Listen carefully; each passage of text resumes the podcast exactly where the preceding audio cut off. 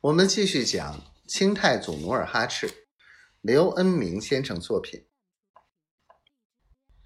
黎明时分，努尔哈赤率领的一百五十名骑兵来到俄勒辉城，他勒将驻马，命全军歇息，就带着几个亲兵到阵前侦察。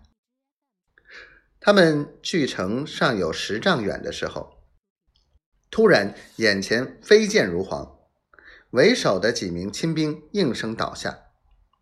他镇静地朝土城墙看去，只见土墙不见人影，他感到十分奇怪。飞剑时射时停，努尔哈赤躲在一棵大树后面仔细观察。才发现，飞剑来自一个个坟堆似的暗堡，表面看去像坟堆、柴垛，实则一个个都被针丛、柳条覆盖，不易发现。起兵几年，哪遇到过这等战法？努尔哈赤当即命额亦都亲率十几个机灵的兵士，携带短小武器。从右侧洼地里绕过去，匍匐前进，然后接近暗堡，消灭弓箭手。暗堡建筑的十分坚固，石垒的墙壁只留一排碗口大的箭孔。俄亦都靠近暗堡，感到奇怪：人从哪里进去的呢？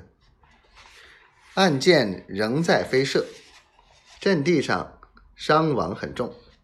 额亦都特别焦急，他脑海里盘算着对付办法：用石头堵上箭孔不行，眼前连一片碎石都没有；挖土塞上更不行，手无锹铲，用何取土？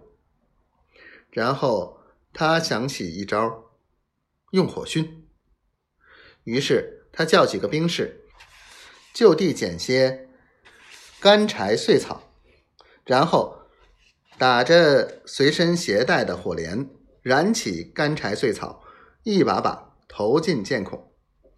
不一会儿，箭停了，一阵阵咳嗽声从箭孔里传出。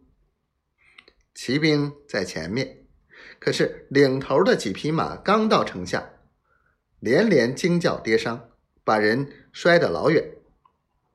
几匹未倒下的马惊叫着，发疯似的往回跑。